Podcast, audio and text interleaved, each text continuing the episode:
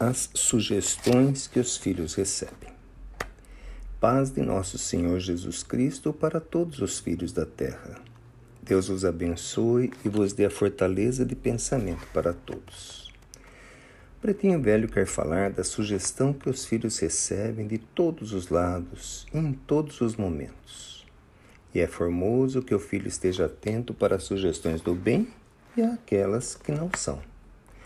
As sugestões do bem são as que reanimam, ajudam e levam os filhos a caminhar com mais perseverança no bem.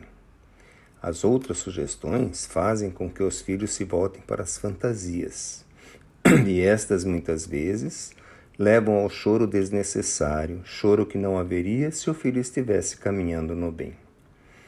Cada um tem suas dificuldades a serem transpostas e muitas vezes falam que a dificuldade vem de outras pessoas, ou trazidas por amigos, ou por palavras não ouvidas. Então ele coloca sua dificuldade como se nada dissesse respeito a ele mesmo, dificultando uma amizade real para com os outros que estão perto dele. Cuidado, pois toda dificuldade nasce no coração de cada um se ela existe, é porque a observação do bem não foi colocada acima de todo interesse, como Jesus ensinou. Amai a Deus acima de todas as coisas, acima de todos os interesses. Cada um busca dissipar do coração toda mágoa que surge da dificuldade do entendimento. Busca dissipar com o perdão e com o amor. Busca ver com você mesmo que também não se encontra no mais alto grau de paciência e amor para entender. Assim o filho consegue não apontar o dedo para quem quer que seja. Que os filhos possam aprender a orar.